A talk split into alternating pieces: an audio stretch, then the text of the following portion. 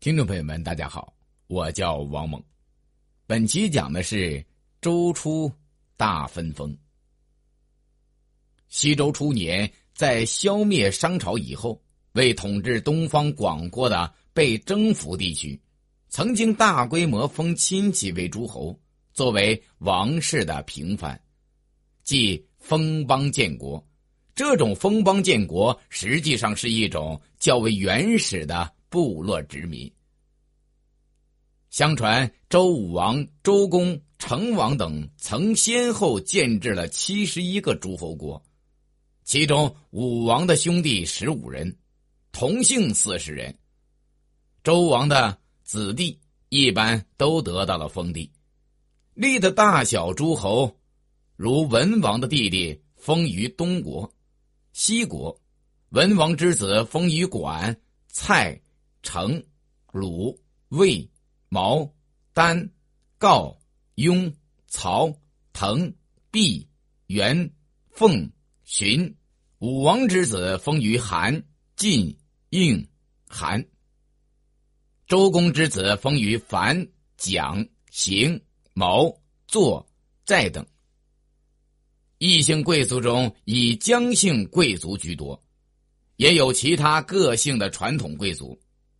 在周康王以后，仍陆续分封诸侯，如周厉王的儿子在周宣王的时候还受封于郑国。每个诸侯国都是按照成周的模型而建立的统治被征服民族的据点，又起着拱卫周王的作用。通过分封诸侯，周朝不但强化了对原来商朝管辖地区的统治。而且不但扩大自身势力和影响，成为远远超过商朝的一个强盛的奴隶制国家。在周朝分封的各诸侯国中，比较重要的有魏、鲁、齐、燕、宋、吴等。周成王把武王的弟弟康叔分封在原商王所在的殷都旧地，以朝歌为中心，划定。五父以南，五父约在今河南、河北两省交界。莆田以北为魏国封地，莆田今河南郑州东，并分到殷代移民七族：陶氏、施氏、樊氏、齐氏、范氏、姬氏、钟馗氏，作为魏国的种族奴隶。康叔的权势也很重。他既统治着原商朝的中心地区，又兼任周王室的司寇，握有生杀大权。周公在分封时对康叔说：“如果殷民反抗，就要严厉镇压。”在殷墟东南不远的河南浚县，曾发现西周时代的魏国墓地，出土过有康侯铭文的青铜器。有一件鬼的铭文，正好记载了康叔封位的事迹。鲁国是周公长子伯禽的封地，这里原来是偃国所在。偃国在今山东曲阜，是周公东征的主要对象之一。他和徐人联合怀疑和其他邦国，曾形成声势浩大的反周势力，因此周朝统治者对这一地区十分重视。周公平定叛乱之后，便由自己受封，而由长子伯禽前往。因商衍之民在少昊之墟建立鲁国，鲁国的封疆北及泰山之下，东过丘蒙，南包府、丰诸山，附近的若干小国都是他的附庸。鲁受封时，又分为柱、宗、卜、史，备物典册，官司仪器。具备周王室的各种文物制度，所谓大齐而语，为周氏府，成为代表周王室镇抚徐、兖、淮夷以及毕远海邦的东方大国。鲁也分到殷民六族：徐氏、条氏、萧氏、索氏、长勺氏、尾勺氏。伯禽到封地后，对徐夷、淮夷继续用兵。巩固了周朝在东方的统治。周成王把师上父封为齐侯，统治伯姑氏的土地和人民。都于营丘，营丘今山东临淄北。师上父即吕尚，姜姓就是著名的太公望，民间习称之为姜太公。他是一位智勇双全的将领，在灭商和东征中立下大功，所以封地相当大。周公在东征时，命少公授权给师上父说：“东至海，西至河，南至穆陵，北至吴地。武侯九伯，实得征之。东至海指的是今黄海。”西至河指的是黄河，南至穆陵指的是今山东沂水北，北至吴地指的是山东吴地北。齐国附近有不少东夷小国，先后被齐国所灭，因而齐国成为周朝的东方大国。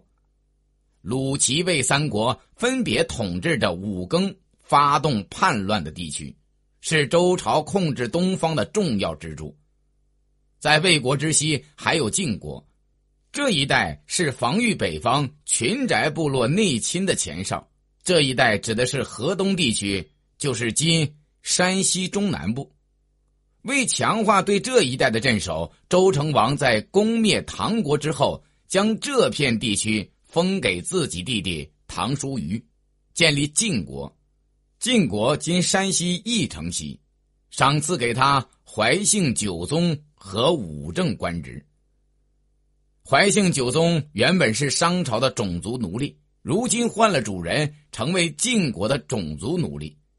晋国附近有许多戎狄部落，先后被晋国消灭，所以晋国成了那一带的大国。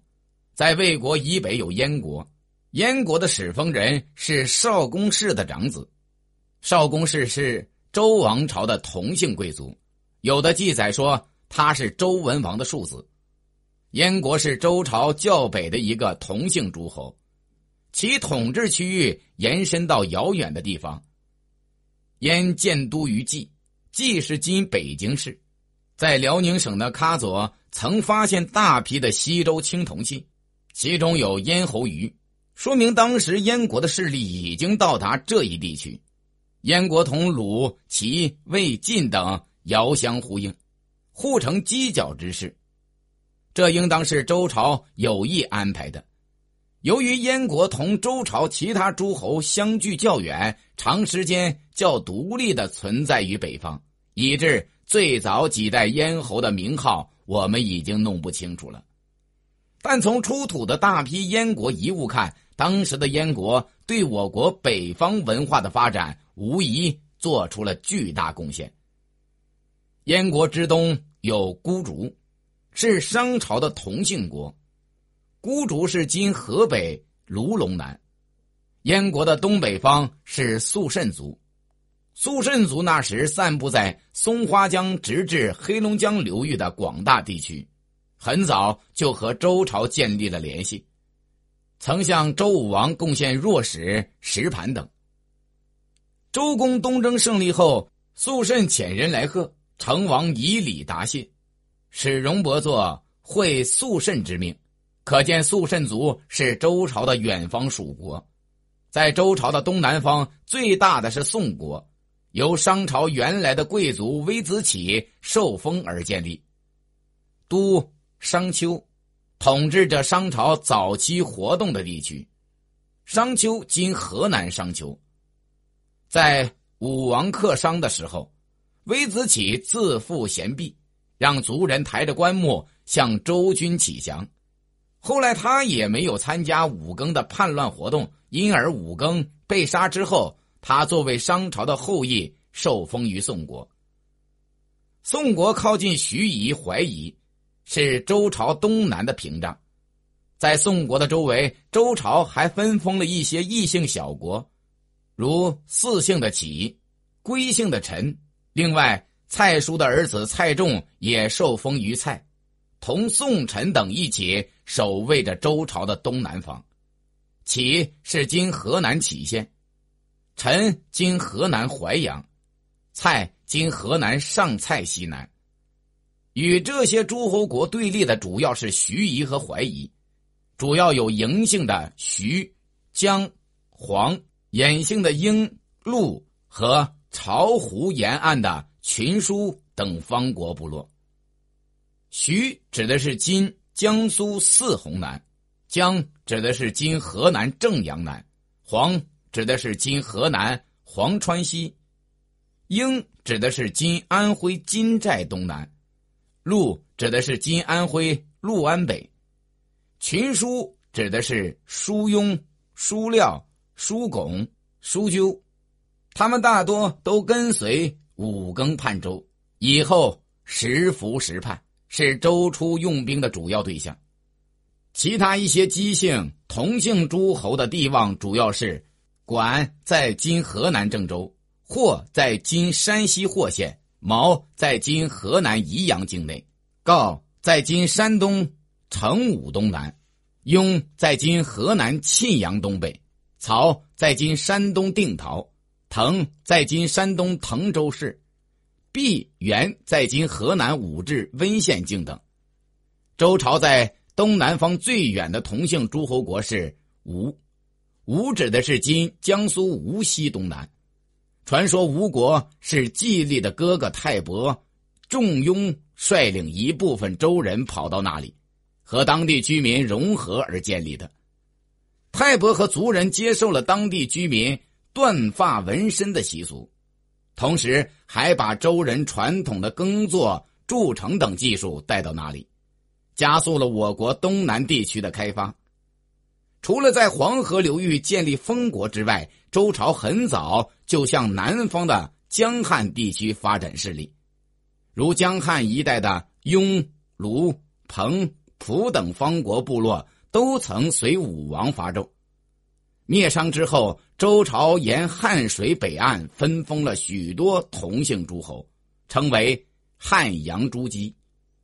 其中最大的是隋国和曾国，但后来楚国的兴起阻止了周人势力的南下。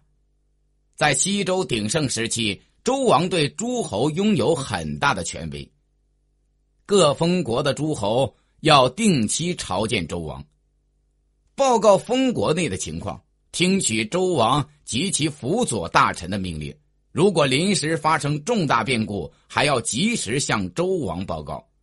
他们都必须向周王贡献本封国的土特产和周王所需要的东西。他们有保卫王室的义务，包括为周王提供作战军队。对周王的死丧、嫁娶、巡游，他们也要尽特定的义务。如果他们不履行自己的义务，或超越周王赋予他们的特权，周王可以收回或削减他们的爵禄，可以改变他们的封地和爵禄，可以废除他们而另立国君，甚至灭掉他们。如康王时，晋侯建造的宫殿过于宏美，就受到了周王的谴责。共王曾灭掉封在密须故地的密国，夷王曾朝会诸侯，烹死齐哀公。周王有时还向诸侯的封国派遣监国使臣，与诸侯并称为诸侯诸监。诸侯在自己的封国内拥有土地和奴隶，掌握政治、经济和军事权力。他们不仅能聚族立宗。分封卿大夫，组成强有力的宗族政治集团，而且还仿照王室的官僚制度和组织，设置百官有司，统治奴隶和平民。他们可以在自己的封地内修建城池，征集军队，成为相对独立的政权。卿大夫在其封地内对诸侯的关系也是这样，这便是西周的。基本政治格局了。感谢聆听。